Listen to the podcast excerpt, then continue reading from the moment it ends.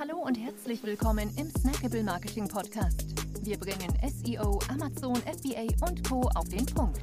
Mach dich bereit für deinen heutigen Marketing-Snack. Hier ist dein Host, Jonas Zeppenfeld. Ja, herzlich willkommen hier im Snackable Marketing Podcast. Schön, dass du wieder dabei bist.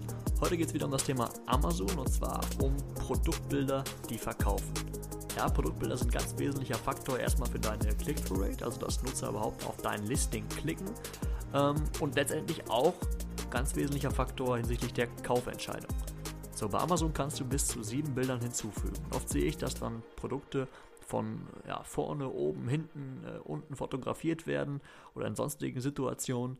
Das sieht vielleicht ganz schön aus, triggert den Kunden aber leider nicht wirklich. Deshalb mein Ratschlag für dich.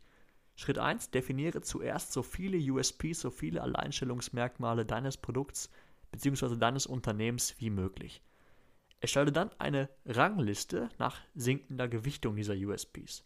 Beginne also mit dem deiner Meinung nach am stärksten oder dem deiner Meinung nach stärksten Alleinstellungsmerkmal. Und erstelle dann für die ersten sieben jeweils ein Bild, wo du diesen, diesen Alleinstellungsmerkmal, dieses Alleinstellungsmerkmal, diesen USP kommunizierst. So, wenn das nicht allein durch das Bild, also nicht allein visuell gelingt, dann füg noch etwas Text hinzu. Wenn du ein Video hast, wo du ähm, ja ein Alleinstellungsmerkmal auch kommunizierst, ist das natürlich auch sehr empfehlenswert. Aber achte natürlich darauf, dass dein Hero-Titelbild, also dass das Bild, was in den Suchergebnissen erscheint, nur das Produkt zeigen darf und keine Elemente, die über, das, über die Produktgrenzen hinausgehen.